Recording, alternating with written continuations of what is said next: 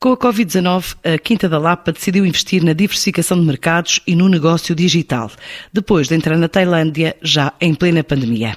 Esta produtora de vinhos na fronteira da região oeste com o Ribatejo tem uma nova adega com capacidade para um milhão de garrafas e tem vindo a recuperar da quebra de 30% a 40% registada o ano passado. Na história de 2020 fica ainda a criação da loja online e as primeiras encomendas já em 2021 para a China, Canadá e Alemanha, como revela Silvia Canas da Costa, a produtora de de vinhos da Quinta da Lapa. No início deste ano tivemos logo uma encomenda muito grande para a China, portanto penso que o Oriente abriu agora em força para as importações. Os nossos melhores mercados em geral é a China, a Rússia também teve alguma quebra, mas nunca parou. Eu acredito que iremos ter um aumento de vendas este ano. Iniciámos o ano muito bem, penso que não vai ser um ano tão mau como o ano passado. Temos algumas perspectivas de negócio para o estrangeiro. E mesmo assim, com o que aconteceu no ano passado, ainda fizemos alguns negócios novos com países que não tínhamos antes, fruto do trabalho todo que foi feito nos anos anteriores. Quer dizer que as coisas também não pararam completamente. As pessoas ainda estão à espera e começam a ver a luz ao fundo do túnel. E ao verem a luz, principalmente no Oriente, querem logo fazer negócio e compras.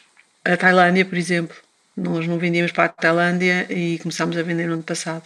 Em 2020 foi, foi curioso porque os nossos clientes são pequenos importadores. Alguns se adaptaram à nova realidade, criaram vendas online, entregas em casa, outros não tanto. Portanto, nós até aumentámos um pouco as vendas para a Alemanha no ano passado foi, foi bastante curioso a, a transformação que cada um fez uh, dentro do seu, do seu pequeno negócio. Os, os outros mercados, eh, primeiro os que fecharam, aconteceu um pouco como aconteceu com o Covid uh, mundialmente.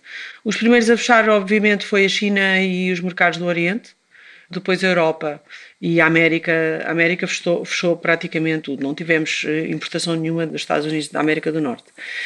O Canadá teve uma quebra, mas não parou completamente e tentámos adaptar-nos à circunstância. Começámos, fizemos uma loja online, correu até muito bem.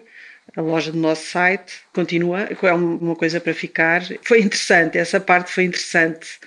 Obrigou-nos a, a inventar coisas, no fundo. Demos um, também uma, um grande avanço no marketing, usámos muitas redes sociais, porque eh, nestas alturas as pessoas estão mais atentas. Foi interessante, mas claro que é uma, uma porcentagem muito pequena relativamente ao, ao total do, do nosso negócio mas não deixa de ser interessante. São coisas que vieram para ficar. Vamos eh, tentar é diversificar o negócio, eh, vender para, para mais eh, pontos que não seja só restaurantes ou pequenas lojas. Temos também que apostar nas lojas online, na, nas superfícies maiores, em todo o mundo, não, não só cá. E isso tem que ser o caminho.